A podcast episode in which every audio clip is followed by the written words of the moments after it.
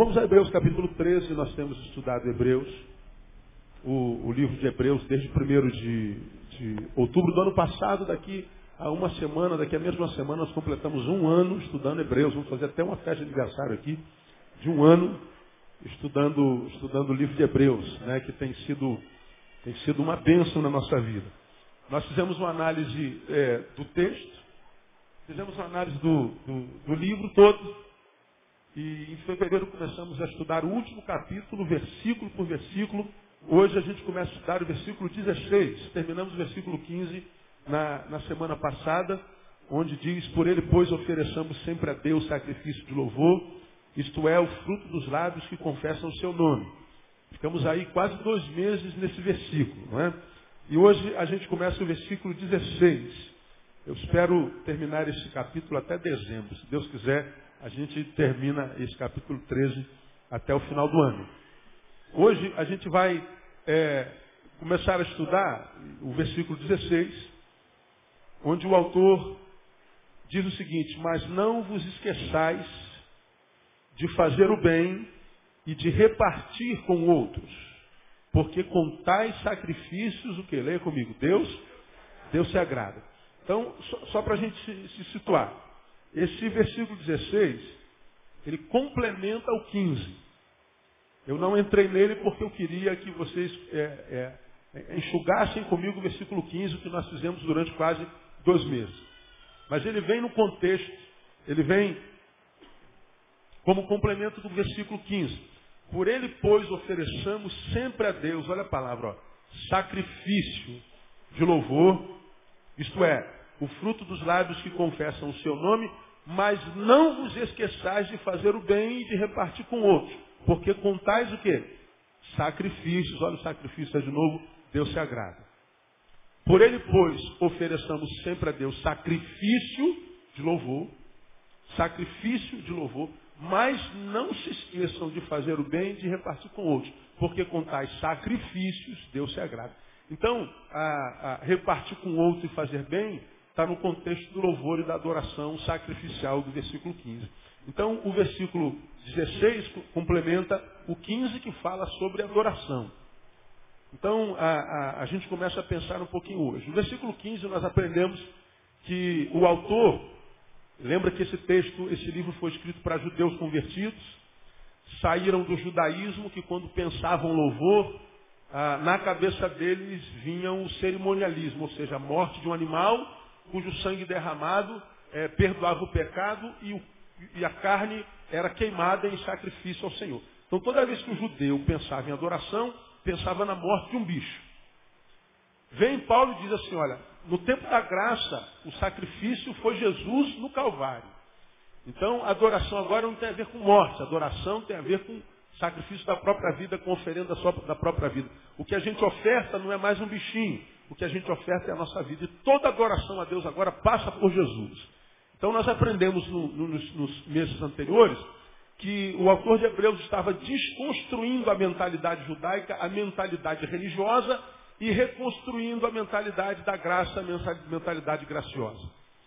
Então agora o que vale não é o que a gente faz do lado de fora, é o que a gente faz do lado de dentro. E Jesus agora é o caminho, não mais o bichinho, não mais o, o cordeiro, nem mais o carneiro, nem, nem nada. Jesus. Então, na cabeça do judeu, poxa, se a gente não mata nada para adorar o Senhor, o que, que a gente faz? Não, agora a gente apresenta a nossa própria vida. É a diferença. E a nossa vida é ofertada por Jesus. Nós aprendemos isso, é, mastigamos isso bem mastigados. E aí aproveitamos, você se lembra que a gente estava falando de adoração no contexto judeu? Nós trouxemos adoração para o nosso contexto e aprendemos que existe um tipo de adorador e um tipo de adoração que Deus rejeita, Ele não recebe. É um tipo de adorador, um tipo de adoração que Deus não recebe. É aquela adoração que vem como prática religiosa, mas que não entra, não penetra na nossa vida. Nós falamos de Isaías, que foi citado por Mateus, porque esse povo se aproxima de mim e com o seu lábio me adora, mas mantém longe o que? O seu coração. Do que Jesus fala, de um povo que do lado de fora é uma coisa, do lado de dentro é outra. Desconexão entre o que há dentro e o que há fora. A gente na igreja é uma coisa, canta, dança, prega, toca, né? corre, pula, e todo mundo que olha para nós imagina que nós somos aquilo tudo mesmo que nós somos na coletividade. Mas Deus vem e fala assim, ó, na coletividade você é uma coisa, na individualidade você é outra. Se você não é o mesmo na igreja e sozinho, então você é um adorador que eu rejeito e a tua adoração eu não recebo. Mas também falamos depois que existe um adorador e uma adoração que Deus não consegue resistir. É aquele que adora em espírito em verdade, nós tomamos a, a, a segunda Crônicas capítulo 20 para traçarmos um perfil do adorador que adora em espírito em verdade. É aquele que é, é, é, está pronto o tempo inteiro, prontidão, aquele que conhece a santidade, não a santidade evangélica, mas a santidade do evangelho, porque a santidade evangélica nada mais é do que a abstinência é uma santidade abstinência. A gente sabe quem é santo no nosso meio, porque ele não fuma, ele não bebe, ele não cheira, ele não faz, ele não usa isso, ele não usa aquilo, ele não faz aquilo, faz aquilo. É, é, é, a gente acha que ele é santo porque ele não faz um monte de coisa. Mas no Evangelho é o contrário. É, a gente não só deixa o mau caminho, mas volta-se, voltamos para o Senhor. Então a santidade é da inserção. Como o Pai me enviou, eu também vos envio. Então, o, o, santo não é só quem se abstém do mundo, como a gente aprende na igreja evangélica. Pelo contrário, o santo verdadeiro é aquele que se abstém do mundo enquanto princípios e valores, é treinado pela igreja para amadurecer humanamente, espiritualmente falando, e depois de maduro e santificado pela igreja, ele volta para o mundo e lá no mundo ele mostra o que, que Jesus fez na vida dele. É diferente. Então a gente acha que santo é quem não conversa com ímpio, quem não vai para o campo de futebol, quem não vai na festa de 15 anos, é, santo é quem não conversa com o pessoal na, na universidade, santo nunca vai para a festa de fim de ano da empresa. O santo é aquele alienígena. Tá? Então ele acha que santo é isso. Eu sou santo, separado, e eles são ímpios, são é, é, pecaminados. Né? Então, santo e pecador não se fala. Pois aí o pecador continua pecador o resto da vida, e o santo imagina-se santo o resto da vida. E aí a gente deforma o evangelho. O evangelho é ide e não vinde. Porque no tempo de hoje, para o sujeito se salvar, ele tem que vir para a igreja. De modo que quem não vem à igreja está lascado, irmão. Porque os evangélicos não vão lá de jeito nenhum. E se for, os evangélicos que não vão, mete a língua neles. Não é verdade? É uma tristeza. Só Jesus para mal a igreja dessa. Daí ele ama, graças a Deus. Né? Então, é, é a santidade da inserção e não da abstinência. Nós falamos sobre o adorador que Deus rejeita, pega o CD lá e você ouve. Aí hoje, a gente vai falar é, do versículo 16, que primeiro de tudo nos ensina que a adoração não é apenas vertical. A adoração tem uma vertente horizontal. Quando a gente fala assim, vamos adorar, a gente sempre fala, vamos adorar a quem? Ao Senhor. Então, a adoração é uma coisa que está é, tatuada na nossa mente, no nosso saber, como algo que vai parte da terra para o céu. Ora, de baixo para cima é vertical. Vamos adorar o Senhor. Então vamos ficar em pé e vamos adorar o Senhor. Qual foi a primeira música que nós cantamos hoje? Vejo que a vitória do Senhor. Estamos adorando. Então estamos cantando uma música para Deus. Ora, quando a gente vai ofertar, a gente também está adorando, não é não? Quando você traz uma oferta, você traz uma oferta para Deus, vertical. Quando a gente traz um quilo para ação social, a gente traz um quilo e ofertamos a Deus, horizontal, vertical. Ah, na nossa cabeça, está formatada a ideia de que a adoração é algo que se presta verticalmente. Esse versículo 16 desconstrói isso. Por ele, pois, ofereçamos sempre a Deus sacrifício de louvor.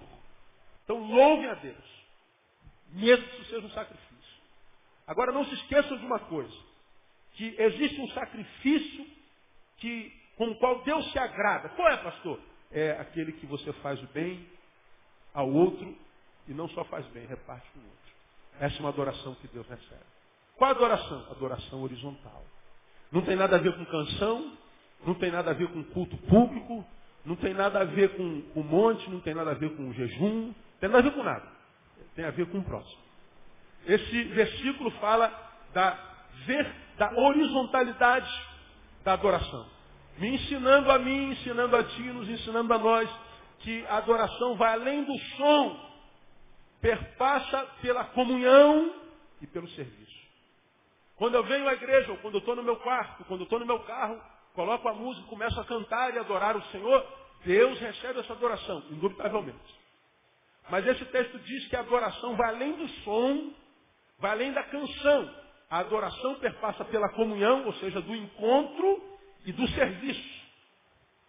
Por isso é impossível ser evangélico sozinho. É impossível, vou melhorar, viver o evangelho dentro do mosteiro, dentro da caverna, como ele diz. Porque Deus mais cedo ou mais tarde vai falar contigo. O que você está fazendo aí sozinho dentro de uma caverna? Que evangelho é esse que você vive sozinho, se mistura com ele? Ah, pastor, mas me misturar com as pessoas eu me machuco. Então eu me separo de todo mundo. Pois é, você pode estar fazendo qualquer coisa, menos evangelho. Porque evangelho se desenvolve no encontro. Evangelho se desenvolve na comunhão. E foi o Deus do Evangelho que diz assim, ó, quão bom, quão suave, quão maravilhoso é que os irmãos vivam o quê? Em união. Foi o mesmo Deus que criou o Evangelho que disse lá no Éden, não é bom que o homem esteja só. Não tem jeito de ver o Evangelho sozinho. Você pode ter sido arrebentado, traído, machucado, sua igreja se adoeceu, teu pastor usou o poder que ele tem do público para assinar teu nome. Ô, ô irmão Jorge, eu estou de olho em você, seu safado, sem vergonha. Eu vi o que você fez lá. Pronto, o Jorge não pode se, se defender.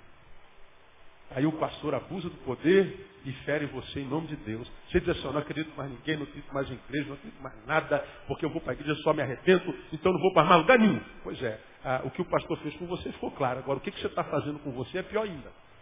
Porque você está vivendo um anti-evangelho.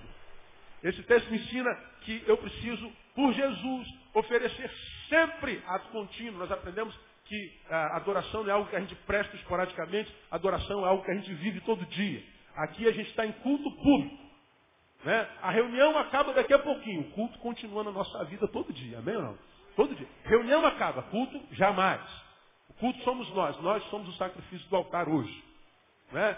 Então, a, a, evangelho sozinho não dá. A adoração que perpassa por Jesus, que deve ser sempre prestada a Deus, mesmo que seja como sacrifício, ela vai, essa adoração vai além do som. Ela entra na comunhão e no serviço. Se eu não comungo e nem sirvo, eu não vivo o Evangelho. Você pode estar dizendo qualquer coisa que você quiser. Inventa um nome aí filosófico, né, com, seu, com a sua intelectualidade, com o seu saber humano, com isso tudo que você pensa ser mesmo. Inventa um nome para esse negócio aí, para justificar a tua solidão, o teu isolacionismo. Mas, biblicamente, evangelho, isso não é. Então a adoração vai além do som. Não é só isso aqui. Por isso, algumas considerações antes da gente mergulhar na palavra. Primeiro, se a adoração perpassa pela comunhão e pelo serviço, nunca, nunca mudaremos o Brasil, nem os ares do Brasil, apenas através de eventos de adoração e louvor. Ah, tem um evento de adoração e louvor ali. Vai estar os astros da adoração no Brasil lá, e a entrada é tanto. E a gente vai para o congresso de louvor. Aí terminou o congresso de louvor, vai ter um outro ali não sei aonde, em Belfort Roxo. E a gente vai para o congresso de adoração. Vai ter agora outro em Curitiba, vamos para Curitiba. E vamos construir as casas de adoração. Vamos fazer os congressos de 72 horas de, adoração. Só que quando a gente faz congresso de 72 horas de adoração, 24 de adoração, 150 horas de adoração, uma semana de adoração, tudo de adoração, do que, que a gente está falando? Canção, canção, canção, canção, canção, canção, canção. Música, música, música, música, música. E a gente vê até hoje construção de palácios de adoração. Temos dois palácios de adoração, onde tem adoração 24 horas por dia. 24 horas por dia. A intenção qual é, pastor? Mudar os ares do Brasil. Agora responda para si, para mim para todos nós. Quantos congressos de adoração você já participou na sua vida desde que você é crente? Quantas palavras proféticas nos congressos de adoração você já ouviu sobre o Brasil? E se você for relembrar, não aconteceram quase uma delas. Deixa eu ver se alguém se lembra aqui. Ano 2000, maioria o quê? Ninguém se lembra? Evangélica no Brasil.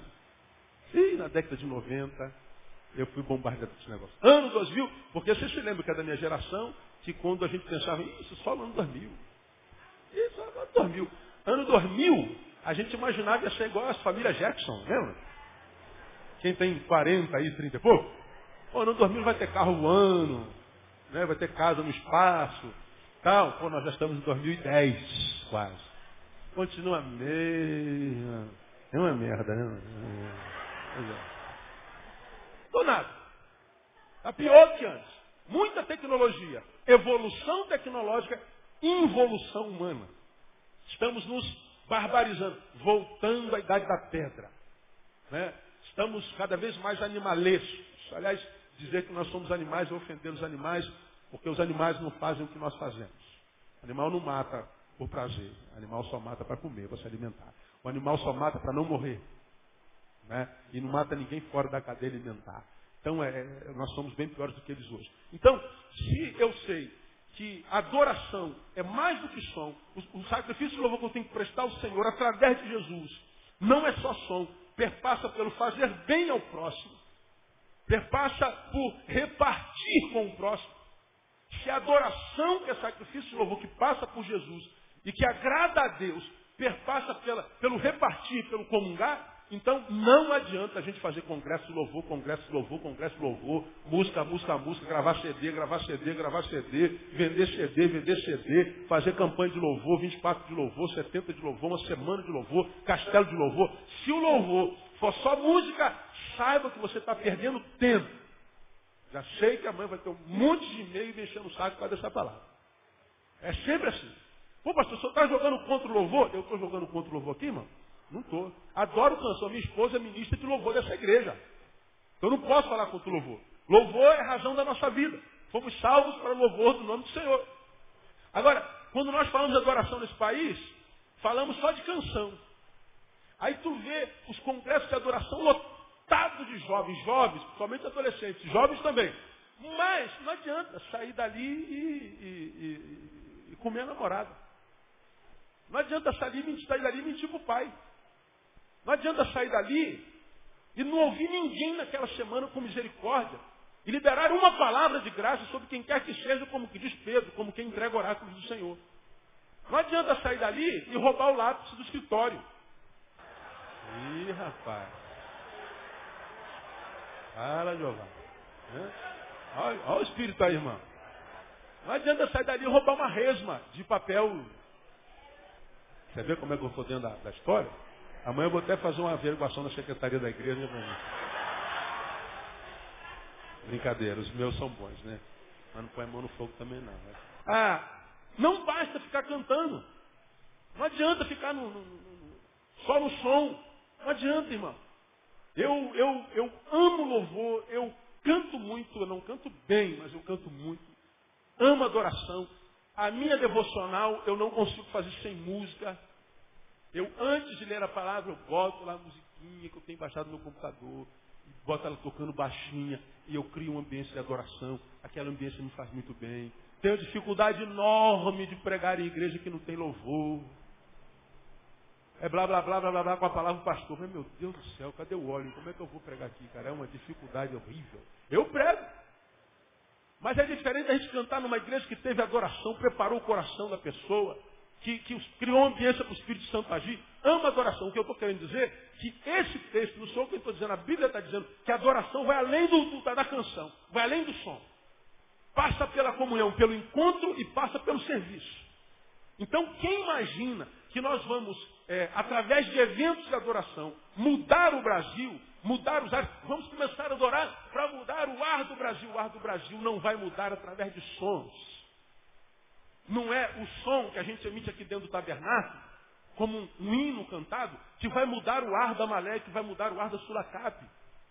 Porque no mesmo tempo que nós estamos aqui cantando a Vejo Deus presente aqui nesse lugar, tem um monte de gente amaldiçoando a outra. Tem um monte de gente nessa, nesse bairro xingando o outro. Tem um monte de gente rogando maldição sobre o outro. São sons individuais ou relacionais que estão subindo para os ares também. Aqui nós somos um grupo de pessoas, algumas centenas, que cantam a música. Mas se você somar todos os cidadãos aqui dessa região, o que, que eles estão conversando agora um com o outro? Que tipo de papo estão levando?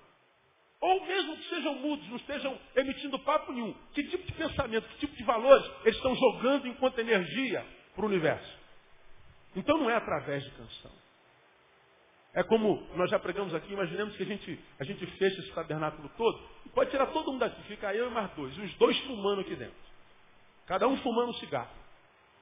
Acabou o cigarro, eles vão embora, está tudo fechado. Aí você entra aqui, esse tabernáculo é enorme, 600 e tantos metros de, 680 metros quadrados, né, se não me engano. Aí você entra aqui, assim que eles acabaram de fumar, os fumantes foram embora, o cigarro acabou. Mas tu entra aqui, tu vai sentir cheiro de quê? De cigarro. Você não fuma, mas lá no teu escritório todo mundo fuma. Quando você chega em casa, está com cheiro de quê? Cigarro é fumante passivo. Você sem tocar no cigarro, é contaminado pelo cigarro. A mesma coisa acontece no mundo. As nossas energias, as nossas produções humanas, os nossos sonhos, eles são jogados na atmosfera e nós somos contaminados por aquilo e não sabemos por quê ou como. Então não é uma canção que vai desanuviar isso, não, é a nossa produção. Também é canção, mas não só a canção. Então a gente vê no Brasil hoje, ah, temos muitos eventos de adoração e muitos astros gerados nesses eventos. Foram gerados nesse evento porque compuseram músicas bacanas, gravaram CDs, ficaram ricos e cobram cachê altíssimos para cantar. A gente acha que isso é evangelho. A gente paga. A gente não. Tem quem pague. Né? Agora, quantos eventos que fala de serviço social, de servir ao próximo, você vê acontecendo no Brasil? E quando tem, quantos participam? Quantos participam? Ah, vamos ter um fórum de empreendedorismo social. É 70, 80 pessoas, irmão. Vocês não vêm. Nós não, vi, nós não, não, não, não, não vimos. Nós não temos interesse. Vai aprender o quê? Vai aprender alguma coisa para abençoar alguém. Abençoar alguém está tá complicado, eu estou querendo que alguém me abençoe. Abençoar alguém está fora de cogitação, porque eu estou com muito problema, não tenho tempo para preocupar com o problema dos outros, não. Pois é. Enquanto não preocupo com o problema do outro, Parece que nem Deus se preocupa com o teu. É o egoísmo, que é produto do parasitismo. Então esse texto, amado, fala da é, verticalidade, da horizontalidade da adoração. Então, não adianta ficar só de canção, porque a gente vai perder tempo. Essa é a primeira consideração. Segunda consideração, nossa adoração é reduzida, é reduzida a sino que retine, se ela for só vertical se ela for só vertical. Uma adoração somente verticalizada é uma adoração que não passa de sino que retine. Você bate lá no sino, plim, acabou. E se for um sino grande, você bate, dá uns plim, você chega a tremer. Muita intensidade, pouca duração. Sino que retine. É como as obras que a gente faz sem amor, como diz Paulo. Né? Agora, uma, uma adoração somente vertical, reduzindo a, a sino, sino que retine, qual é o resultado disso? Frustração. Né? Quantos eventos de louvor a gente já participou na nossa vida e que adiantou no quê? Resultou no quê? Pastor, será que não serviu de nada? Ah, não, de alguma coisa serviu. Sempre serve. Não há nada que seja inútil totalmente, nem há nada que seja útil totalmente. Não há nada mal do qual a gente não possa tirar alguma coisa boa, e não há nada tão bom do qual a gente não ache um, um erro algo mal. Nada é tudo. Nem tudo é nada, não é? Quem tem entendimento entende e tal. Então, ah, alguma coisa foi bom. Agora, de quantos eventos é, quantas profecias nós ouvimos a respeito do Brasil? O último evento grande de louvor que eu fui, eu fui em 2005. Brasília, na verdade nem fui lá, eu fui pregar em Brasília, tinha aquela noite vaga, eu fui em Brasília. Foi até naquele congresso que foi no, foi no Maracanãzinho de, de Brasília, onde me viram lá no meio, aí me chamaram, a Aliança Apostólica Brasileira, aí disseram que Deus estava levantando um apóstolo no Rio de Janeiro, aí esse apóstolo é o Senhor, nós queremos consagrar o Senhor apóstolo. Muito obrigado, mas Deus não falou comigo, falou com você, mas não falou comigo. Aí eu não quis ser apóstolo. Como que você vai rejeitar o apostolado? Não estou rejeitando o apostolado, estou rejeitando o título. Né? Apóstolo eu sou. Só você descobrir o que é apóstolo. Está na Bíblia, você vai ver. Né? Então, ah, eu não quis o título. Então, foi uns, todo mundo queria ser apóstolo. Eu rejeitei o apostolado lá no congresso. Eu não fui nem para aquele congresso lá. Naquele congresso, uma das apóstolas falou assim, Deus está me dando uma palavra. Que daqui a dois anos, em 2007, através das águas do Brasil, esse país será totalmente santificado. Porque o problema está nas fontes das águas. O que, que eles fizeram? É, no dia seguinte fizeram com que todo mundo comprasse uma garrafinha d'água, essa garrafinha d'água fungida. Foi jogada dentro de um tambor de óleo, todas as garrafas, todo mundo passava lá, aquela fila, passava, jogava a garrafinha d'água dentro do tambor e trazia. E se comprometia em ir no rio da sua cidade e jogar aquela água lá, porque a água ia ser santificada, o povo ia beber água e o Brasil ia ser santificado. Oi, mas a coisa como é feita, a gente acredita nesse negócio. A gente, a gente, cara, é de Deus, aleluia. Se Deus está falando, a gente acredita. E o povo vem abaixo. Foi um ato profético legal, Adeus. Como eu sou incrédulo, preciso me converter, como dizem alguns. Eu falo assim, Senhor, eu não acredito que uma água desenvolva o papel que eu tenho que fazer. Santificar alguém é papel meu, não da água. O sal da terra sou eu. A luz do mundo sou eu. A terra vai charar quando eu salgar, quando eu iluminar. Esse, esse cidadão aqui corrupto vai ser um santo quando eu que sou santo colar nele e ele for contaminado por mim. O problema é que nós não somos santos, nos relacionamos com corruptos, eles nos corrompem. Não é verdade? Como aquela mulher que esfregava o pé de Jesus. Se esse homem soubesse quem é essa que está aí brincando com o pé dele. Porque na cabeça do fariseu, a prostituta toca em Jesus e contamina Jesus. Na cabeça de Jesus, brinca com o meu pé, viaja aí, mulher. E ela está viajando com o pé de Jesus. Porque na cabeça de Jesus, quando a prostituta toca nele, ele que contamina a prostituta. Quando Jesus ressuscitou, era ela que estava lá. Quando nós somos santos, a gente pode andar em qualquer lugar. Porque a nossa identidade está formada em Deus. E aí, nós é que contaminamos. Nós é que somos o sal da terra. E não adianta, irmão. A gente, você pode continuar alugando helicóptero, jogar óleo ungido na cidade toda. Pode sair com a unção do leão, mijando aí nas esquinas, demarcando território, como acontece por aí. Que você vai perder tempo. Quer perder tempo, você perca. Você, minha ovelha, precisa ouvir isso. Se houvesse outro meio dessa terra ser sarada, Jesus não teria morrido na cruz do Calvário. E se isso não fosse verdade, Jesus não teria ido e disse, não teria dito para nós, como o Pai me enviou, minha igreja, eu vos envio a vós. O papel é nosso, a obrigação é minha, não é da água, não é do óleo. Você pode comprar todo o óleo do mundo e jogar na, na, na Baía de Guanabara. Manda, manda purificar a Baía de Guanabara e manda jogar óleo lá na Guanabara, no Rio Guandu. O Brasil inteiro vai beber água, vai continuar em pecado. Porque a água que santifica é a água da vida. E a água da vida habita em você. Somos nós.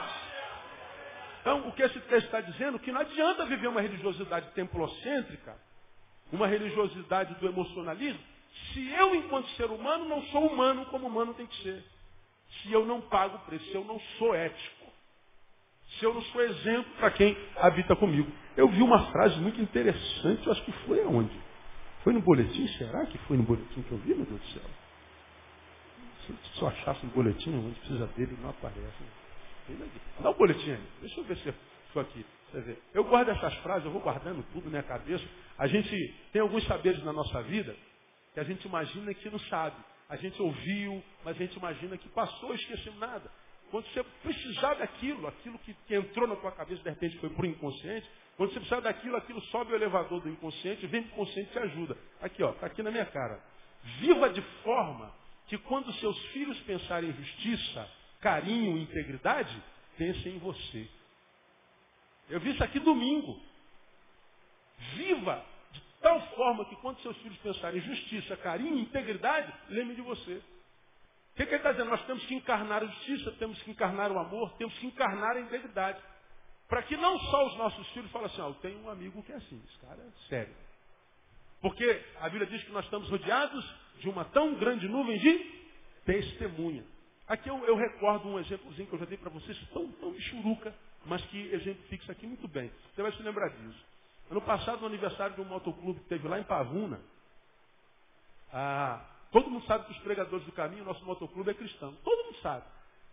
Estávamos no aniversário e eu cheguei de moto. Todo mundo sabe que eu sou pastor. Todo mundo sabe que eu sou pastor de Betânia.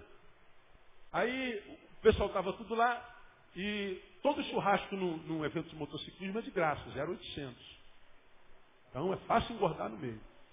Aí eu cheguei, aí o pessoal veio falar comigo, ô pastor, como é que tá? Que bom que eu sou aqui e tal. E eu estava aqui numa rodinha com o pessoal dos pregadores.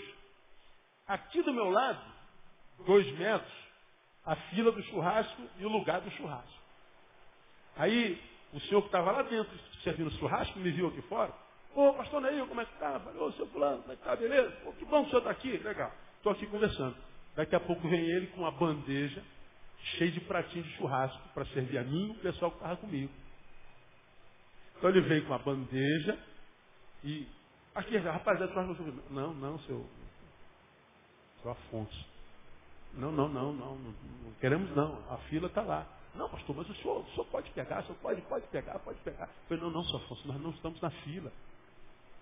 Não, não tem problema não, pastor. O pessoal, o pessoal pode pegar, o senhor é da casa. Não, não, Afonso. Olha o tamanho dessa fila, sirva o pessoal que está na fila lá. Ele insistiu e eu insisti, resisti. Eu não peguei a carne e ele foi lá e tal. E nós ficamos conversando. Daqui a pouco alguém bate de novo e fala assim, pastor Neil, eu estava olhando para o senhor. Se você pegasse aquela carne sem entrar na fila, todo o conceito que eu tinha sobre vocês, pregadores, cairia. Mas o conceito subiu mil vezes porque o senhor não pegou a carne. Eu fingi que nem demônio é nada, por baixo, tá beleza, obrigado. Mas lá no fundo eu falei, olha como é que é sério o nosso testemunho. Uma carninha michuruca. Mas o cara saiu lá de trás e aqui, ó, Estava olhando, estou de olho no Senhor. É, é assim que o mundo está. Você pensa que é brincadeira? Então, adoração, que é só música, que é só aqui cultica, é, isso é conversa fiada. É aqui, por exemplo, que os nossos dilemas, nossas brigas, nossos traumas acontecem. Tem sempre alguém que vem à igreja, fica assim, ah, aquele irmão é, usa brinco, aquele irmão tem tatuagem, o pastor não prega de gravata, minha. Ele se acha mais crente por causa da roupa que ele usa é, do lado de fora, no corpo. Uma pergunta esse miserável. Quantas almas ele jogou para Jesus? Pergunta à esposa dele se ele a faz feliz. Pergunta para a mulher dele. Pergunta para o filho dele se ele é pai amoroso. Pergunta para o pai dele se ele é assim. A gente está sempre preocupado com o comportamentalismo. E a gente acha que Deus também está. Deus olha para o coração. Deus olha para o coração. Então isso é, é, importante. Nossa adoração é reduzida a sino que retine. O texto diz para é, verticalizarmos. Adorarmos sempre a Deus. Mas sem jamais esquecermos do horizontal, do próximo. Caso contrário, a nossa adoração é aleijada. É aleijada. Por isso, irmãos, que eu tenho, eu tenho tentado ministrar os irmãos, portanto, para quem recebe administração aqui, tem que ter um, mínimo de massa encefálica, porque se ele não tiver, ele não consegue alcançar, por mais simples que seja. Porque o cara que está contaminado pela religiosidade, ele acha que tudo que Deus quer dele é o que ele faz para Deus na igreja. Na igreja. Vou para a igreja servir a Deus. Vou para a igreja louvar o Senhor. Aí a igreja tem culto 8, 10, 12, 14, 16, 18 e 20. O cabra vive enfornado na igreja. Porque ele acha que tudo que Deus quer é que ele esteja na igreja. Só na igreja. Enfiado na igreja. O que ele faz na igreja é o que agrada a Deus. Enquanto ele está na igreja, o mundo está no maligno acabado. E a gente não faz nada por esse mundo que Deus criou para que fosse o nosso jardim, para que fosse a nossa casa. E a gente esquece que tudo, tudo, tudo no projeto de Deus se realiza em nosso relacionamento com o outro e não só no nosso relacionamento com Ele. E é em função disso que eu estou mostrando a vocês que a gente vai, vai, vai conversar.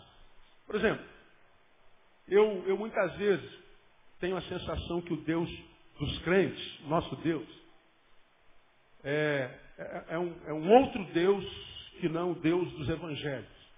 Porque quando eu leio o Evangelho, na minha, na minha parca, quase porca análise, humilde análise, eu leio Deus dos Evangelhos e leio Deus dos evangélicos, o Deus dos crentes e o Deus do Evangelho, às vezes eu tenho essa sensação que eles são deuses diferentes. Deus diferentes. Por quê? Como é o Deus dos crentes? O Deus dos crentes, eu, eu coloquei uma palavra aqui, mas eu vou explicar para você, é um Deus endocentralizado. É um Deus sempre voltado para dentro. Endo vem dentro. E, e, ele é o centro de tudo. Tudo gira em torno dele só. Mas, mas pastor, você acha que nem tudo gira em torno de Deus? Gira. Gira sim. Inclusive no Deus que a gente adora na igreja, um Deus endocentralizado. Ou seja, ah, o que a gente presta para esse Deus, que é endocentralizado, é sempre dentro de templo. Endo. É sempre dentro de igreja. Dentro. O que a gente imagina que o Deus dos crentes quer de nós são os nossos serviços religiosos. Ou as nossas doutrinas. Como a gente gosta de doutrina, né? Pode, essa igreja não tem doutrina. Essa igreja tem doutrina. Qual a igreja que tem doutrina? A igreja que tem doutrina é aquela que não deixa você fazer nada. E a igreja que tem doutrina? Aquela que você acha que pode fazer tudo. Sua igreja pode subir no público sem gravata? Pode. Então sua igreja não tem doutrina. E a tua? Na minha não. Tem que botar duas gravatas. Então é boa de doutrina. Sua igreja, irmão, o pastor deixa você ter pela perna? Deixa. Sua igreja sem doutrina. E a sua? minha não. Tem que ser cabeludo. Então tem doutrina. A gente fica discutindo o pode ou não pode. Coisas assim que. Pastor, pode beber vinho? Aí um diz, pode, não pode, pode, não pode. Se bebe, se não bebe, do que? A gente fica discutindo, pastor, ah, usar tatuagem. Vamos fazer um, um, um debate na televisão sobre tatuagem. Aí o não, não pode usar tatuagem, enquanto o outro está com uma tatuagem desse tamanho. Eles estão discutindo se tem pode tatuagem ou não, e o cara tem tatuagem, Deus está abençoando, o outro não tem, Deus está abençoando, tem gente que tem tatuagem, não vale nada, o outro também não tem, também não vale nada. E a gente está discutindo, muda nada.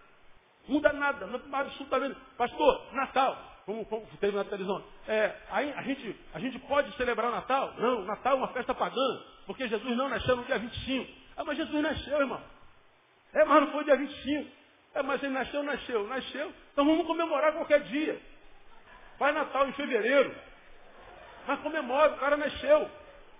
Não, mas dia 25 é paganismo. E a gente está discutindo na televisão, que é paganismo. Então, entra nos fóruns de evangélicos nas internet da vida.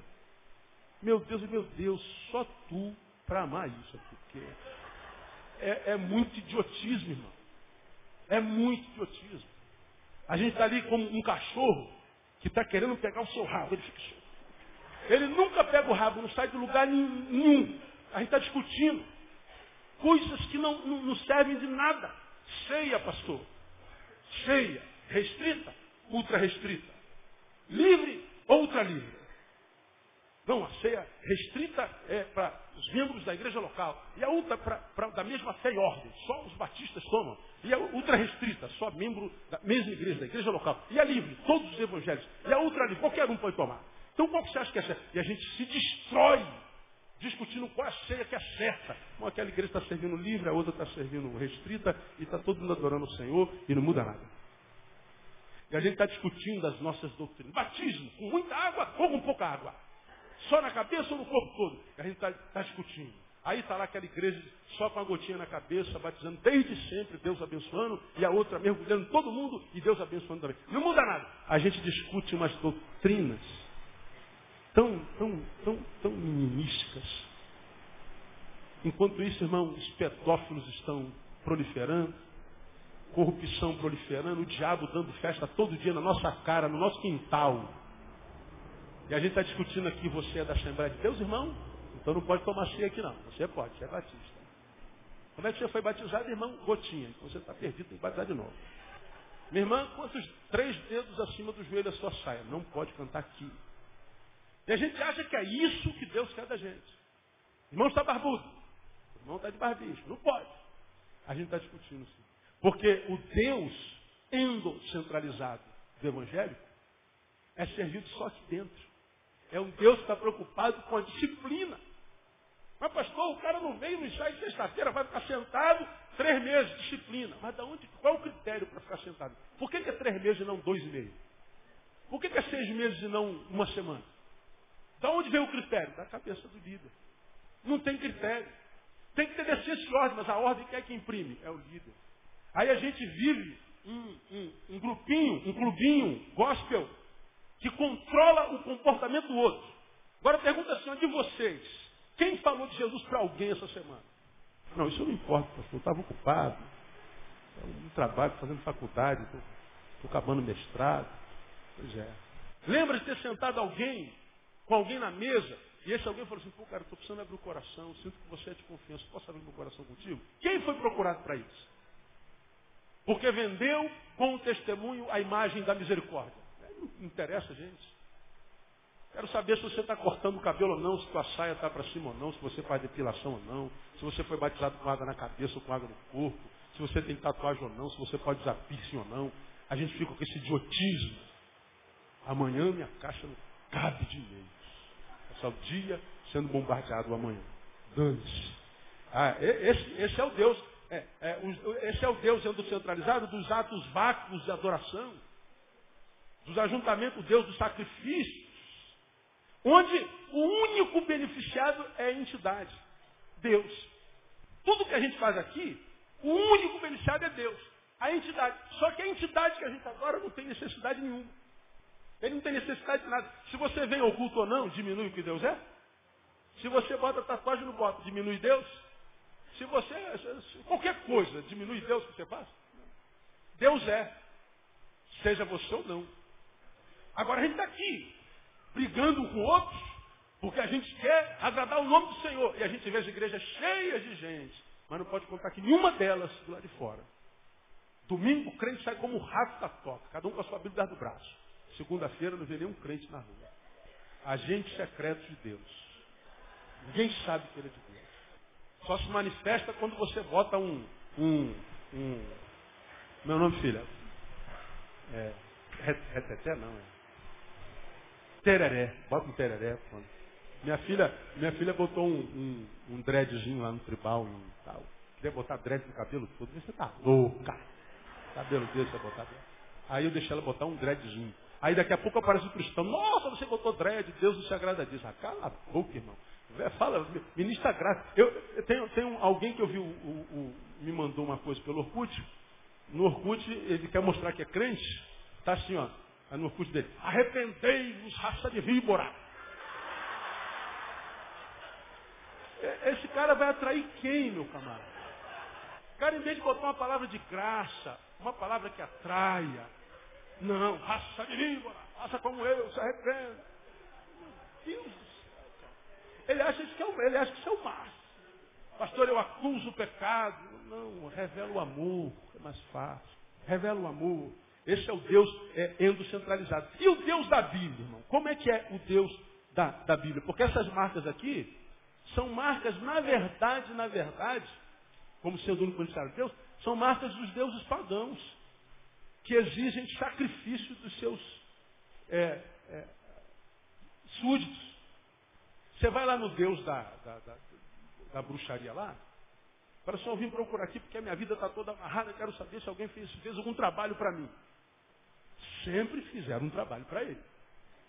Amarrou? Ah, pode ter certeza que o trabalho foi feito.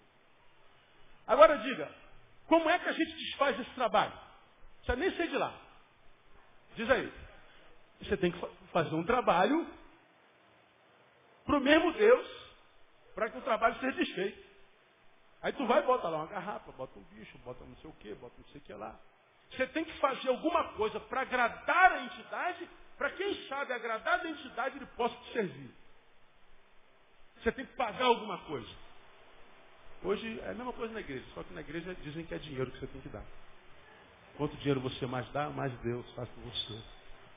Ah, o princípio é o mesmo. É o mesmo. O mesmo Deus que recebe de um uma oferenda para prejudicar você, recebe uma oferenda tua para não te prejudicar mais. Então, os súditos estão sempre preocupados em agradar o Deus pagão. Nosso Deus não é assim. O Deus da Bíblia é diferente, quer ver? Primeiro, nosso Deus não é Deus de si mesmo e nem para si mesmo. Nosso Deus é um Deus que se doa. João 3,16. Recitem comigo. Porque Deus amou de tal maneira Para que todo aquele que nele crê não pereça. Olha, olha que coisa louca. Para que você não pereça, não é você que tem que fazer alguma coisa. É Deus que dá o filho. Posso ouvir um glória aí, não? Nem eu não quero que você pereça. E o que, que eu faço? Não faz nada, eu que faço. Eu vou dar meu filho, meu único filho eu vou dar para ele morrer no seu lugar. É um Deus que não é Deus para si. É um Deus que diz que o nome do seu filho seria Emanuel. Emanuel é o quê? Deus conosco. Agora, atente, Deus conosco, não é Deus comigo. Também. Mas por que conosco? Porque ele pressupõe que ele será Deus quando eu estiver com você, conosco. Ele é Deus para mim e Deus para você. E nós dois servimos o mesmo Deus, teremos como resultado a comunhão. Esse é o Deus da Bíblia. É um Deus que não é Deus para si. Esse é um Deus que não requer de nós, é um Deus que se doa a nós. Para quê? Para que nós nos doemos ao próximo. Segundo, ele não é Deus só transcendente apenas. Transcendente é aquele Deus que está além do que a gente pode é, é perscrutar. Não é um Deus que, que joga na nossa cara a sua superioridade e mostra para nós a nossa mediocridade. Ele revela para nós a sua superioridade e exige de nós sacrifícios e, e que gere em nós terror. Não. Ele é também um Deus imanente. Um Deus que se esvazia a si mesmo, toma a forma de servo e serve.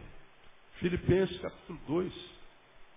Não é um Deus que está distante, longínquo, inatacável, inatingível. Não, ele é um Deus que é muito grande, mas porque sabe que a gente é pequeno, ao invés de exigir que nós sejamos grandes como ele, ele se torna pequeno como a gente e diz assim, que eu não posso é viver longe de você, Ney. Eu gosto mais de estar na tua presença, Neil, do que você na minha, não é verdade? Aí se a gente tivesse um pouquinho de vergonha na cara, a gente ficava vermelho e falava assim, Deus me perdoa. Porque quem se enxerga, como eu já preguei aqui, porque entrou na luz de Deus, a única coisa que sai da boca é o que saiu da boca de Isaías. Ai de mim. Mas no nosso meio que tem gente soberba, sabe com quem você está falando?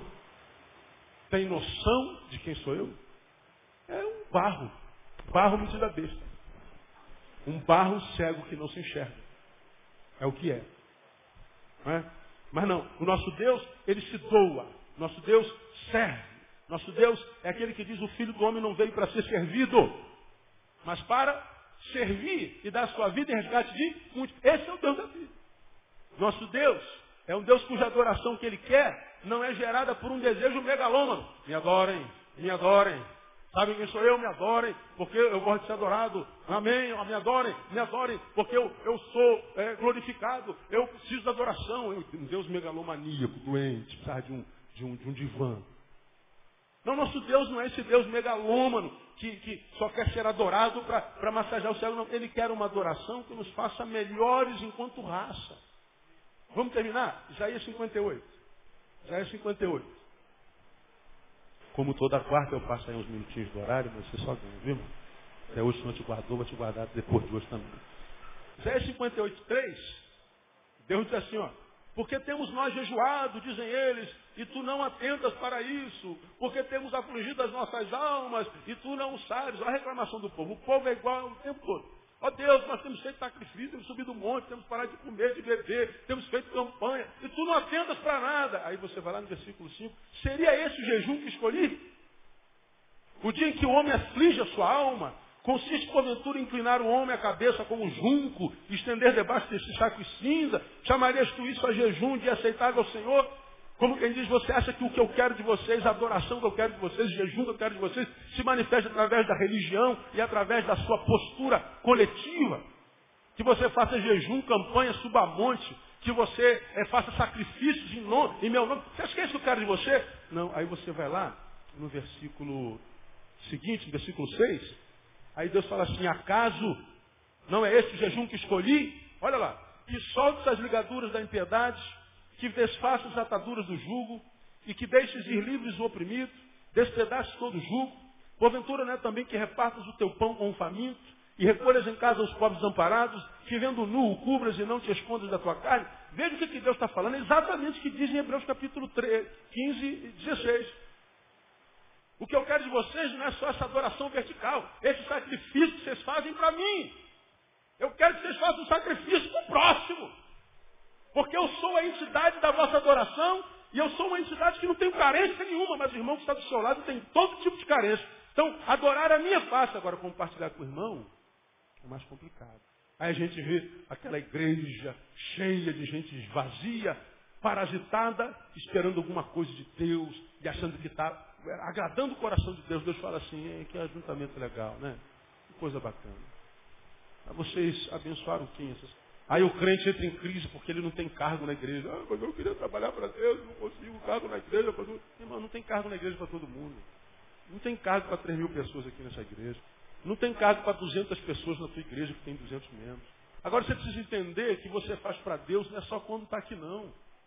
Você faz para Deus quando você está lá trabalhando de torneiro mecânico, de mecânico. Você está lá semeando. Você está lá quando você é mecânico, o cara chega lá, pô, meu carro está engasgando, o cara está com algum problema. Você fala assim, moço, olha só, eu, não dá para saber, eu só pego o carro aqui mais tarde. Ele deixa de manhã, você volta no final do dia, e o que, que foi? Não, foi só um cisquinho que estava na injeção. Eu tirei o cisco, seu carro está bom. Quanto custa? Não custou nada. Mas não, tem clientes que falam assim, isso aqui foi o bloco que rachou, vai ter que fazer o câmbio de marcha, isso aqui foi porque a rebimboca da parafuseta, é mesmo? É. Você é um safado. E Deus vai te retribuir isso. E não adianta vir para a igreja cantar corinho. Não adianta. Porque quando você diz assim, moço, foi só um cisco. Você pode ter certeza que o evangelho foi pregado ali. Rapaz, esse cara não existe. Foi um cisco pior, gente. O cara disse que foi um cisco. Ele vai contar para um vizinho e fala assim, quem é esse cara? É ali da rua Jeroboão, número 12. Aí ele vai lá nesse mecânico. Quem é que não está atrás de um mecânico desse? Diz aí você que não é motorista. Está todo mundo atrás de um mecânico desse. Aí você fala assim, pastor, hoje eu não fiz nada para Deus. Como é que você não fez nada para Deus? Como é que você não fez nada para Deus? Porque você abençoou o cara. Você abençoou o cara cobrando o mesmo preço, seja ele com Corolla ou com Fusquinha 72. Porque a gente faz o preço de acordo com o carro que o cara tem. Não está pregando o evangelho. Aconteceu comigo uns, uns 10 dias atrás. O, o, o, óleo do meu carro, do Space Fox, é, ele, é, ele é sintético. Dura 15 mil quilômetros, em vez de 5. Os carros novos são assim. Agora, o preço dele arrebenta contigo. O preço de 4 latas, não, dos 4 litros do, do, outro óleo, não paga um litro não. Aí eu fui, fui troquei um, os pneus, ele falou, queria trocar o óleo também, mas o óleo que eu botar é sintético. Tem aí? Tem, pô, mas não sei o preço. Ele, pô, esse óleo é caro, né, cara? Eu falei, não sei, eu vou ver. Aí eu falei assim, poxa, a última vez que eu botei, óleo custou 50 reais. Eu mandei, não foi isso. Estava testando a loja. Quando eu chego, ele vem com a lata e fala assim, quanto é que é o óleo? Eu falei, 50 reais. Eu falei, legal, eu posso ver o preço no, no, no, no teu manual lá, brother? Ah, não, estou sem manual, então onde você tirou esse preço, 50 reais? Não, eu vi na outra loja. Posso ouvir da outra loja? Você liga para outra loja para mim? Não, mas o senhor está desconfiando? Estou. Eu quero ver o valor. O óleo não era 50 reais, era 38 reais. Por que, que você me cobrou 50 reais? Não, porque o senhor falou 50 reais, porque o senhor estava acostumado a fazer. Pois é, você perdeu o cliente. Todo mundo que me perguntar da tua loja, não vem aqui mais nessa loja. Agora, a gente acha que ser honesto é ser idiota. Porque nós vivemos num mundo de safados. Porque todo mundo é safado, a gente acaba sendo. E não sabe que quando você mantém sua integridade, você está prestando um culto de adoração ao Senhor. Quando você corta cabelo, quando você é mecânico, quando você está lavando roupa, quando você é ascensorista, quando você é patrão, quando você é o raio que o parta. É repartir com o próximo, é ser bênção na vida do outro. É isso aqui que Deus está falando. Eu não quero só uma adoração que te faça é, é, raspar a cabeça como voto. Não interessa o seu cabelo. Não estou preocupado com o teu jejum, a não ser que você pegue o jejum, o pão que você não comeu, reparta com quem está com fome. Porque se for só para não comer, então o jejum também não me interessa não. Está falando que a prática religiosa, Deus está dizendo, não recebo mais isso, irmão. Por ele, pois, oferecemos sempre a Deus sacrifício, louvor, escolar, conversa, conversa, não. Mas não vos esqueçais de fazer o bem e de repartir com o teu próximo, porque é com esse sacrifício que Deus se agrada. O culto que agrada a Deus, mais do que o culto que a gente presta na igreja, é o culto da segunda-feira, da terça, da quarta, da quinta, sexta, sábado e do dia a dia. É lá que Deus tem fazer. Serviço que a gente presta a Deus e que faz com que ele se alegre, não é o vir aqui pregar como eu prego, tocar como ele toca, é, é, sei lá, um cargo na igreja. Não. É o que você faz no dia a dia. Essa palavra a gente não gosta de ouvir. Termino. O que o Deus da Bíblia deseja de nós? Primeiro que tenhamos a mesma cosmovisão que ele. Visão de mundo. E que visão é essa? O Deus que a gente serve se doou, se esvaziou e serviu. Ele quer que nós nos doemos, que nós nos esvaziemos, sejamos humildes, nos humanizemos e sirvamos. Porque ele diz que quando a gente serve, que ele se agrade de nós. O que, que ele quer de nós? Que nossa religião transcenda o discurso. Numa folha depois de Hebreus capítulo 13, você vai ver lá o, o, o autor de Tiago dizendo uma coisa muitíssimo interessante. Tiago 1, 26, 27. Se alguém cuida ser religioso e não refreia a sua língua, mas engana o seu coração, a sua religião é vã. A religião pura e imaculada diante de Deus e Pai é visitar os órfãos e viúvos nas suas aflições e guardar-se dentro da corrupção do mundo. Religião para Deus não é vir à igreja, não é usar terno, não é botar saião, não é manter a perna cabeluda, não é dizer glória a Deus, não é falar língua, não é o que a gente faz aqui dentro. É serviço ao próximo. Por isso que eu digo que o céu vai ser um lugar de muito susto para muita gente. Você vai chegar no céu, se chegar, pro, procurar um monte de crentes da sua igreja lá. Santarrão do, do templo. E não vai encontrar ninguém. Aí vai ter aquele chefe de trabalho, colega de trabalho, que você nem imaginou que estivesse lá, vai estar lá na porta. Seja bem-vindo, irmão. O que você está fazendo aqui? Pois é. Você estava enganado. Céu não é para crente, não. Céu é para servo. Vocês não são conhecidos pelos dons e pela religião, não. É pelo serviço. Pelo serviço. E a gente precisa ter cuidado com isso. Terceiro e último, que sejamos perseverantes no que somos.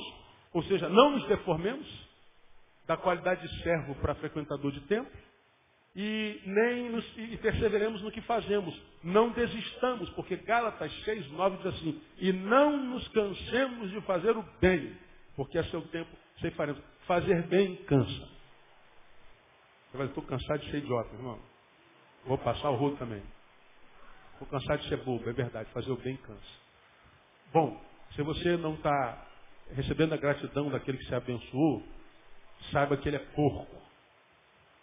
E a corpos não se lança pérola. Ah, talvez você não deva lançar mais pérolas para ele, mas nunca pare de lançar pérolas. Tem gente precisando de pérola por aí. Porque o que eu tenho visto é muita gente sendo bom e recebendo mal. O que, que ele faz? Se transforma em maldoso também e deixa de fazer o bem. A Bíblia diz que a gente não pode lançar pérolas a porcos, mas deixar de lançar pérola Jamais. Tem muita gente boa que quer muito a tua pérola. Ah, mas toda vez que eu me relacionei, me machuquei. Se relacionou errado. Tem muita gente boa que amaria ter um tempo de relacionamento com você. De 10 minutos de papo contigo. De poder sentar na mesma mesa que você. De poder se alimentar do que você tem jogado na vida. Porque você é um homem de Deus, você é uma mulher de Deus. E a Bíblia diz, palavra de Jesus, ainda tem muitas ovelhas que não são desse rebanho. Não são desse rebanho, mas são ovelhas. E é nosso papel achá-los por aí.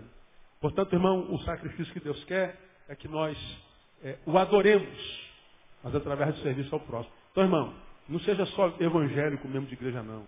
Seja cidadão carioca que faça bem para a sua cidade. Seja um, um, morador daquela sua associação de moradores participantes. Seja alguém que, que, que cumpra o teu papel na sociedade. Porque quando ele morreu, não morreu para salvar só o indivíduo, não. Ele morreu para salvar a raça, ele morreu para salvar a sociedade, ele morreu para salvar a terra. Porque os céus manifestam a glória de Deus, o firmamento anuncia as obras da sua mão. Então ele morreu pelo planeta, ele morreu pelo universo, não morreu só por você. Vi, alguém me mandou um, um e-mail que me abençoou muitíssimo. Eu fui abençoado muito essa semana por duas coisas. Primeiro por esse e-mail. Segundo por um telefonema que eu recebi hoje à tarde de alguém que não não, não liga para mim há muito tempo, que me, me ligou e me, me, abençoou tanto porque eu, eu descobri que ele ainda sabe que eu existo. Né? Isso me fez muito bem. E o e-mail, o e-mail, eu não sei quem me mandou esse e-mail, porque somos e-mails. Que e-mail é esse? Ah, ele falou assim, ainda existem é, ações de bondade no mundo. Um cachorrinho que estava dentro do rio, cachorrinho, tentando sair do, do rio. Não conseguia. Aí dois garotinhos estavam passando, dois jo jovenzinhos de 8, 10, 12 anos. Tentou chegar lá, mas não conseguia. Aí o que, que eles fizeram? Estavam com a bolsa, um segurou aqui em cima no rio, um rio assim curvo. Aí um segurou aqui, esticou a bolsa, o outro segurou na bolsa, desceu naquela ribanceira, pegou o cachorrinho, e ele veio puxando o outro, aí tirou o cachorrinho, aí aparece o cachorrinho fora do rio, é, se sacudindo, é, salvo pelos meninos. Só isso. A imagem do esforço humano para salvar um vira-lata. O que um vira-lata pode dar em troca disso? Nada. Esse é o bem que a gente faz, que é o verdadeiro bem. Porque a gente faz sem esperar nada em troca. A gente faz porque faz parte da essência que o Senhor formatou em nós. A gente não faz bem para receber em troca. Se receber é ótimo, pelo amor de Deus. Cada vez que você for abençoado aqui por uma palavra, dez vem na minha mão, tá bom? Eu, eu recebo. Mas a gente não faz para isso não. A gente faz porque faz parte da nossa essência, fazer o bem. Deus te livrou do homem velho e plantou em você uma nova criatura. Essa nova criatura não é salvo pelas obras, mas é salvo para as boas obras. E quando a gente semeia esse bem, esse bem volta para nós mais cedo ou mais tarde. Aqueles moleques salvaram vira-lata. Ah, mas a vida vai devolver isso para eles. Devolve. Eles jogaram um bumerangue. Esse bumerangue volta. Tudo que o homem semear, isso também se fará. Um cachorro também é criatura de Deus. Não é um irmão nosso em Cristo, não. Mas é uma criatura de Deus. Você está entendendo o que eu estou falando, meu? Não? Volta. Volta. Então, irmão, quem tem entendimento, entenda. Quem tem ouvidos, ouça. E adore a Deus verticalmente, mas não se esqueça da horizontalidade. Porque fazer o bem e repartir com o teu próximo, isso é um sacrifício com o qual Deus se agrada. E se você tem algum interesse em agradar a Deus, não vem aqui só para cantar um corinho para ele, porque não é isso que o agrada. O que agrada é quando você entende que aquele a quem você tem que servir não é só ele, porque ele não tem carência nenhuma. Você tem que servir o teu próximo. Esse é cheio de carência. Servindo, você vai ser servido. Servidos mutuamente, nós estaremos adorando ao Senhor. Nessa comunhão, o mundo dirá, de fato, Jesus está no meio deles. Como é que você sabe? Por causa da forma como eles se tratam. Não é o que Jesus ensina? Que Deus nos faça assim, em nome de Jesus. Amém? Deus abençoe você. Está em pé?